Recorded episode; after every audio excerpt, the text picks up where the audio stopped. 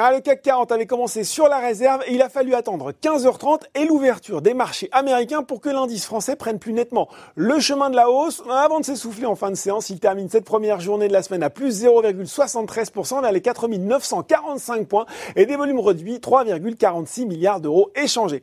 Aux États-Unis, après la baisse de vendredi, les indices se reprennent. Le Dow Jones progresse de 1,7% vers les 25 441 points vers 17h45 en vedette Boeing qui décolle de 6, 6%, le régulateur américain a autorisé des tests pour le 737 MAX cloué au sol depuis plus d'un an en vue de la recertification de l'appareil. Le Nasdaq, lui, est pour une fois un petit peu moins vaillant, plus 0,7% après sa dégringolade de 8,5% vendredi. Facebook reste sous pression alors qu'un nombre croissant euh, d'annonceurs boycottent le groupe, jugé bien trop peu actif dans la lutte contre les discours de haine qui pullulent sur le réseau social.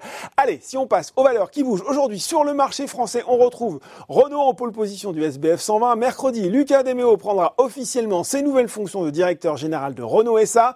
D'ailleurs, on retrouve Nexens, ArcelorMittal et Maison du Monde. Et puis, sur le SRD, la reprise du vol du 737 MAX a peut-être profité à l'équipementier aéronautique Lisi, plus 8,8%. Sur les baisses, ce sont surtout les analystes hein, qui ont causé les baisses du jour, à commencer par Elior, lanterne rouge du SBF 120.